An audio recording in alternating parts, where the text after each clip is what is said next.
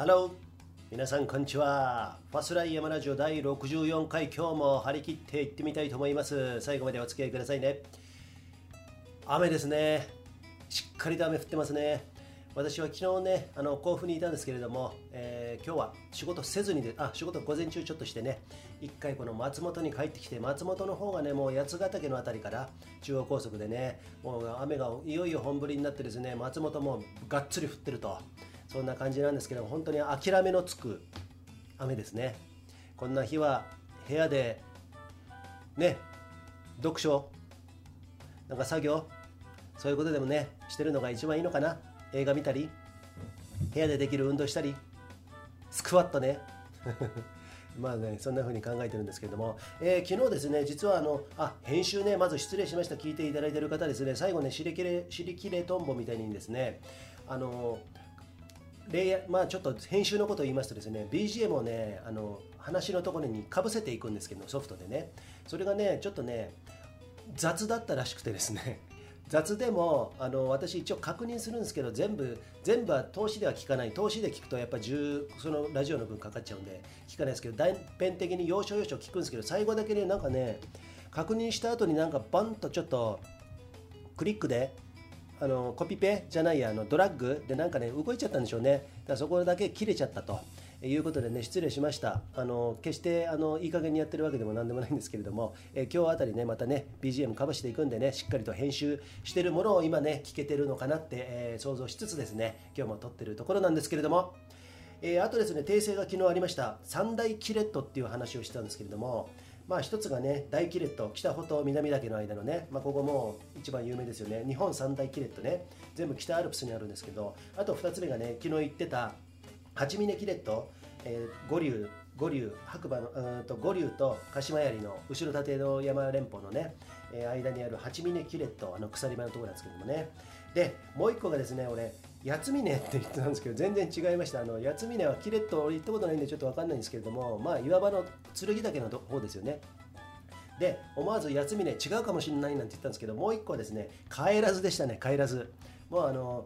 エクストリームスキーヤーが滑るところですね。特に帰らずのあの白馬ですこれも。白馬槍と唐松の間ですかね。特に二方と一方の間がとてもすごい切れ落ちてるなんてねいうところなんですけど夏ね私もね帰らず実は行ったことないんですよ。あんなに近いのにねまあ行ってみたいところかなって、えー、改めてねこの機会にですね、えー、思ってみました。でですね、えー、来週はですね津上新道ですねあの私の山仲間の杜氏さんと山の先輩のね杜氏さん北安大国の杜氏をやってる方なんですけれども行こうかなんて久々久しぶりに私はもう8年ぶりぐらいかな9年ぶりかに行こうかなあのいいねなんて言ってたんですけれどもまあちょっとそこもですね津上振動アウト みたいな感じで。思わず出ちゃったんだけどもあのなんだ今のダウンタウンのなんだっけ笑ってはいけないだっけ。津上振動アウトなんですよ。どっかが崩落してんのかなんか道が塞がってんのか分かんないですけれども、まあ、そこら辺がねまだ通行止めになってると。通行止めになってるのかなどうか分かんないけど遠慮ご遠慮くださいなのかな分かりませんけれども津上振動っていいですよ。あのー、旭岳の辺りから最後ね。稜線沿いにずっと親知らず親知らずってあるじゃないですか新潟の海ね。までつつつながる尾根なんですよ。尾根同士に行くっていうところなんですけどもこのファスライアーカイブスでもやったんじゃないのかなやってないかな。やってなかったらまあちょっとあのあれなんですけどもいずれねまたねご紹介したいと思います。ちょっと猫さんちょっと静かにしてもらえる？はい失礼しました。これね一時停止できるんですね。今日初めて知った。で、えー、まあ、そんなコーナーなんですけれども、えー、今日はですねちょっとファスライアーカイブスということで第何弾なのかな？3弾か4弾かな？南アルプスのですね戦場岳から潮見岳えー、というものをですね、えー、ご紹介したいと思います。これはですね、あのー、西田ゆかりさんとですね2013年に行った7年前のものなんですけれども、え、なぜかというとですね Facebook によく出るじゃないですか7年 ,7 年前の今日みたいな感じで9月25日みたいな感じになって出た出てきたんであじゃあ今日はこれはちょっと紹介しようかなということでねえ思ってるんですけれどもまずですねこれまあ昔の私のブログ見るとですね戦場南南アルプス戦場岳ってあの一ノ瀬からね登っていくんですけれどもとにかくねこの最初の戦場岳の登りがきつい。この日ね私ね私でも16時間参考特に私がもうバテてた。でね一気にね2000メートルぐらい上がるんですよ。2000メートルぐらいかな大体ね。それがね結構きついんですよ。で長い。何地蔵をねっつったかな。うん。これがねとても長くて 3000m 越すでしょ。あの戦場岳ってね。でこれ行ってからですね今度ね下っていくんですけれども野呂川横川岳とかね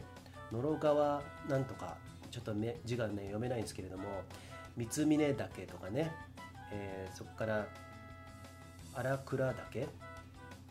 とかね北荒川岳とか行って塩見岳行ったんだけども千条と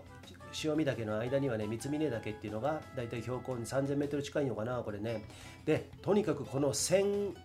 条と塩見岳の間が千塩尾根っていうのかな多分その名前の頭文字取ってね。これがめちゃめちゃ長い。とにかく長い。だってこれ今グラフ見てるんですけれどもね。えっとね距離にしてもね20キロ以上あるのかな？20キロぐらいありますよ。でその中で1回上り開始がですね800とか、まあ、1000、まあ、もっともっとありますよね。2000とかそのぐらいあるのかな？もしかしたら。でこれね最後ね山腹峠小屋っていうところからねあの鳥倉だったっけな？ちょっと今これこれ出てないんで分かんないですけれども下山していって車を回収してね夜に帰ってきたと。風呂入って帰ってきたみたいなそんな感じだったんですけれどもとにかくね延々距離でねざっとグラフ引いただけで44キロ。でえー、累積標高差、えー、がですね3900ですね。約3900ということでとにかくきつかった。で私ねこれ2013年の9月25日でしょ、まあ、あの西田ゆかりがあのトランスジャパンアルプスレースありますね。日本海から、えー、日本アルプスを縦断して、え太平洋に出るというね大体1週間6日から1週間ぐらいかけてやる、えちょっとね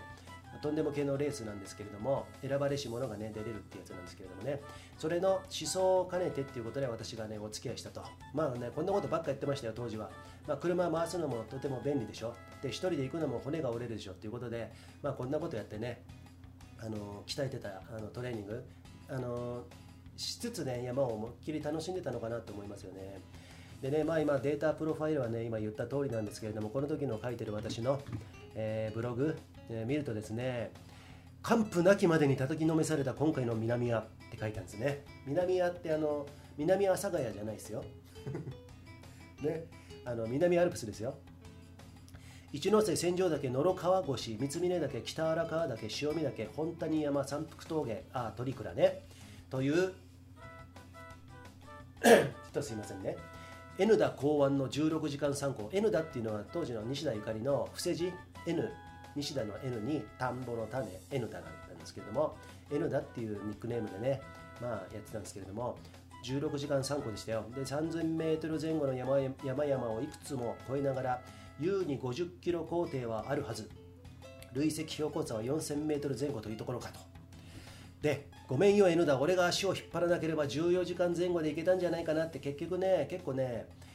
ところどころでちょっと待ってもらったりしたんですよね。特に最後の方かな。私はね最初の戦場だけの 2000m アップで足がだいぶ終わっちゃったんですよね。で先週尾根でね先週尾根はもう本当登り返しとかいろいろあってで塩見登る前かな。もう本当に疲れたっていうことで眠たさもあったしビバークしましたよね。あのなんとかシート。サバイバルシートに車ってハ松の中に飛び込んだの覚えてますけれども、まあ、ちょうどこの西田ゆかりもねまあじゃあ眠いからフォーストビバックしようみたいな感じで、えー、お互いね自分のあれにくるまりながらね30分ぐらい寝たようなね記憶があるんですけれどもね。で途中で山小屋がやっててですねなんか美味しいゼリーかなんか食べれた記憶があるんですけれどね。でねそうですね。まあこういう稜線での緊急漏洩ビバーク。なるべくねこうやって実践つけしてね身につけるとねいいですよね。あの風し風風下とか今日結構噛むないつもよりもよく噛むんだけど。あと 保温とかね寛容なる点たくさんあるよって自分でも書いてますよね。であのさすがにね量販店でこの時のブログなんですけれども量販店でワンコインで買えるサバイバルシートはかさばり収まりづらく悪くね収まりが悪く傾向しづらいので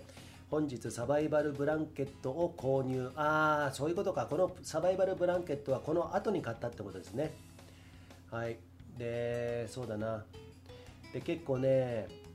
行動食山小屋でのカップラーメンやゼリーそしてフルーツジュースはうまかったな。で俺の内臓は完全に持たないと思うななんていうことをね。でこれはこの後山ちゃんで WebTV 当時やってたやつなんですけどそこで紹介しますなんつってね。やってたんですけれどもこの時のね印象があるのはね最後ねどこでどこだったろうなこれあの西田ゆかりがねえっとねちょっと待ってくださいね。今ねグラフ見ながらやってるんですけれども山腹峠手前の潮見岳降りて本谷橋とかねその辺かな本谷山かなその辺でもう私がもうだいぶ遅れてたんですよ。遅れてて多分ね30分ぐらい待っててくれた時にねずっとね夕日を見ながらね岩に座ってたんですね。でその時の西田ゆかりのブログを見るとですねああこんなことを今日やらせてくれて、えー、家族のみんなありがとうみたいなね心からなんかねお礼を言ってたような、えー、そんなねあの記録があったなっていうのとまあ本人もその時言ってたのかな。なんかねおせえよ友人みたいな感じじゃなくてですね ゆうさんおせえよじゃなくて大丈夫？みたいな感じでもうねなんかねほぼ終わり参考も今日の長い参考も終わりワンデー参考も終わりだよっていう時に美しい夕日を見ながらとてもねあの女神みたいな顔してたのをね私も覚えてます。その写真でも今日はねサムネイルにしようかななんてね、えー、サムネイルにしてみましょうか。